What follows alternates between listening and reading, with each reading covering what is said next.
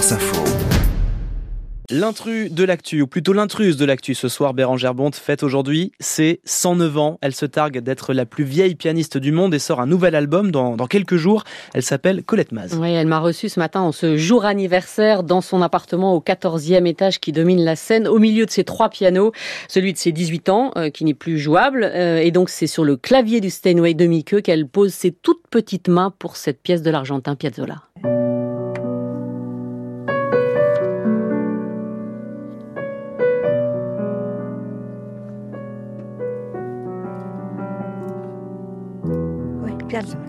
J'aime bien parce que ça chante, ça danse, c'est plein de soleil.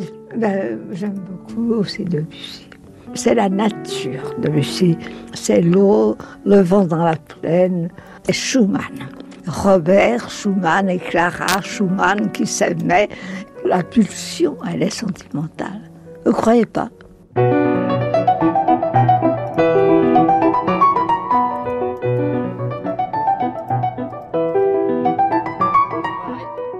Voilà, et ça ne s'arrête jamais, 4 heures par jour, depuis toujours, qu'on se le dise, Colette est pianiste avant d'être centenaire. 109 ans, tout de même, Bérangère, on a envie de connaître euh, le parcours. Ça veut dire qu'elle est née en 1914 Oui, née Colette Saulnier, petite fille de la ruralité, mais fille de la bonne bourgeoisie parisienne. Le père avait repris une usine d'engrais et dans les bonnes familles, il y a toujours un piano. J'étais tout bébé, je marchais à peine, et il y avait des enfants au-dessus de chez moi qui jouaient du piano et qui jouaient des, petites choses de la méthode rose. Et moi, au piano, je reproduisais les petites chansons. C'est bien qu'on m'a donné un professeur. Et alors, si elle joue à 109 ans, sans arthrose ni crispation des doigts, c'est grâce à ce professeur justement très particulier, Alfred Cortot, à l'école normale de musique, qui se trouvait juste à côté de chez eux, rue Cardinet.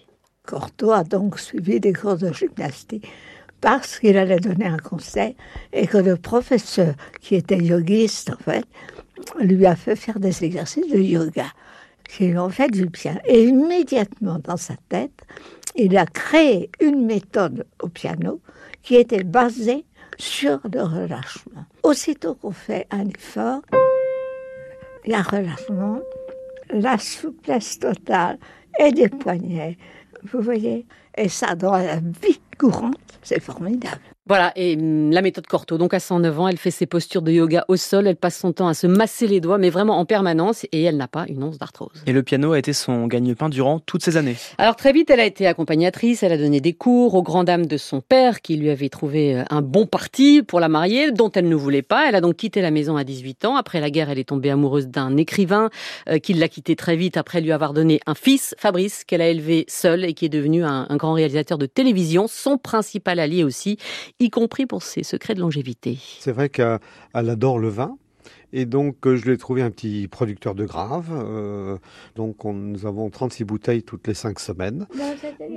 Mon père était très amateur euh, en Bourgogne. Et alors, le vin, il le humait comme ça pendant des heures avant de boire une goutte. Sa trilogie, en fait, c'est euh, donc le vin, le fromage et puis le chocolat noir.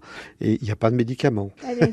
Mais alors, les albums et cette notoriété, ça vient quand et comment? Alors ça, c'est très tard. C'est son fils qui a eu l'idée de l'enregistrer quand elle avait 87 ans. On était en 2001. Et puis, il y a quelques années, ben, ils ont pris contact avec euh, une maison de disques, Continuo Classics, où franchement, le patron Flavien Pierson a d'abord été assez sceptique. J'ai écouté d'autres pianistes qui ont entre 95 et 100 et quelques années, pratiquement tout le temps. C'est dégoulinant, c'est flou, enfin, c'est pas bon. Et euh, je me suis dit, bon, non, ben, ça va, j'écoute pour lui faire plaisir, mais c'est pas la peine.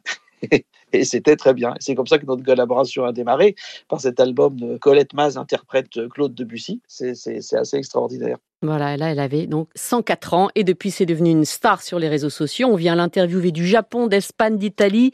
Une télé de San Francisco a même demandé récemment à ce qu'elle traverse l'Atlantique, ce qui est évidemment impossible. Le septième album sort jeudi prochain avec du Debussy, du Gershwin, du Piazzolla, euh, du Sakamoto et je vous propose de finir avec Gershwin, ici donc au piano.